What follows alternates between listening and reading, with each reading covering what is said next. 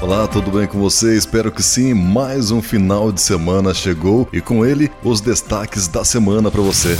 E a partida inicial das notícias dessa semana começou com o recebimento em Rio Preto pelo prefeito Jorge Seba de novos veículos do governo do estado. A primeira semana desse mês também marcou o início da campanha Maio Amarelo, que tem como objetivo conscientizar a população sobre segurança no trânsito. E também a ação solidária promovida pelo Poço do Vilar em prol ao Fundo Social de Votuporanga. Por falar em solidariedade, a prefeitura repassou 2 milhões e 600 mil à Santa Casa neste ano. E não esqueça que neste fim de semana, faça frio ou faça sol, será realizada a segunda edição do Parque das Artes e com a novidade de exposição de carros antigos. E se fizer frio, curta a si mesmo, afinal, opções culinárias combinam com esse tempinho. Para você, bom final de semana e até a próxima, se Deus quiser. Tchau, tchau.